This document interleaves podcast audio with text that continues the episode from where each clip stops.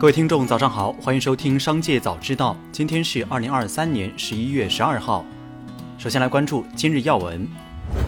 证监会召开稽查办案表彰奖励会，会议强调，紧盯严重干扰资本市场重大改革实施、影响市场平稳运行、侵害投资者合法权益的大案要案，依法从严惩处，强化执法震慑，稳定市场预期。依法查处欺诈发行、财务造假、操纵市场、违规减持等重大违法行为。十一月十号，珠海万达商管向港交所第五次递交招股书，外界猜测上市亦有新的进度。接近万达的人士表示，此为市场误读，招股书并无更新。目前，万达商管的招股书更新日期仍为二零二三年六月二十八号。不过，唯一变化的是，万达商管公告称。中实委任瑞士信贷担任公司上市整体协调人，自十一月九号起生效。中信里昂证券、摩根大通证券将继续担任整体协调人。再来关注企业动态。十一月十号晚，茶饮品牌一点点在官方微博否认了该品牌倒闭的传闻，并确认十一月十五号将与和平精英官宣联名活动。证监会发布境外发行上市备案补充材料要求，其中包括菜鸟智慧物流网络有限公司，要求公司就股权结构、股权激励、控制架构、规范运作、独立性、分拆安排六方面事项进行补充说明。此前，九月二十六号，菜鸟向港交所递交招股书，成为阿里巴巴集团继一加六加 N 后第一个启动 IPO 的业务集团。据外媒援引消息人士透露，国内跨境电商西音预计今年净利润将达到二十五亿美元，较二零一九年的一点三七亿美元实现巨大飞跃。消息人士续指，西音正在筹备 IPO，目前估值为八百亿至九百亿美元水平。不过，由于市场波动，相关审议仍在进行中，具体细节也暂未确定。亚马逊正在训练它的第二个大语言模型，内部代号为奥林巴斯，很有可能在今年十二月份上线。这一名为奥林巴斯大语言模型规模达到两万亿参数，超过 GPT 四的参数规模。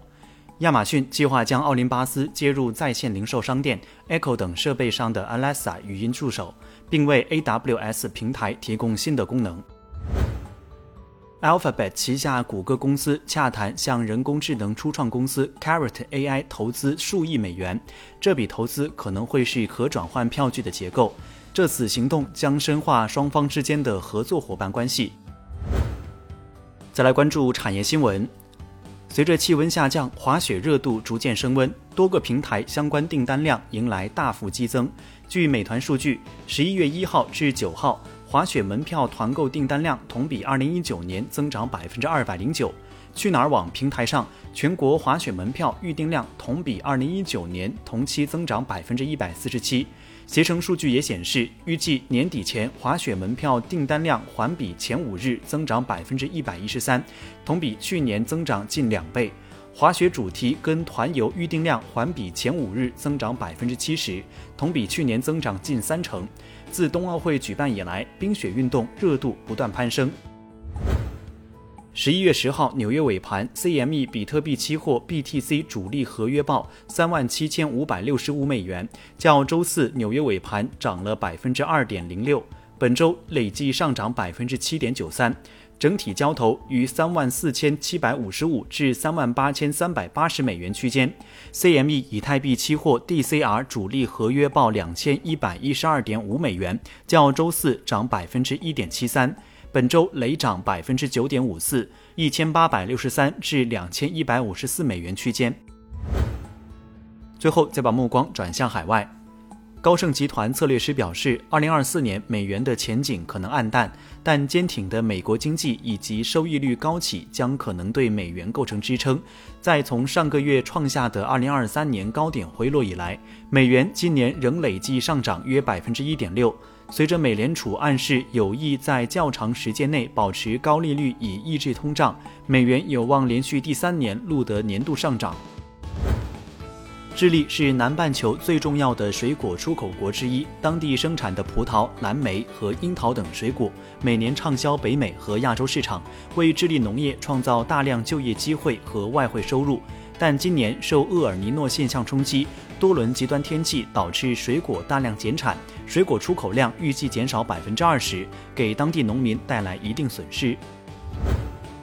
日本明治公司当天表示，由于在配送专用牛奶中检测出用于预防奶牛传染病等使用的动物医药成分磺胺间甲氧嘧啶，公司决定对约四万五千瓶牛奶进行回收并退款。大阪府十号作出指示，虽然未接到健康受损等情况的报告，但基于相关卫生食品法规，要求明治对这些牛奶进行回收。以上就是本期《商界早知道》全部内容，感谢收听，下次再见。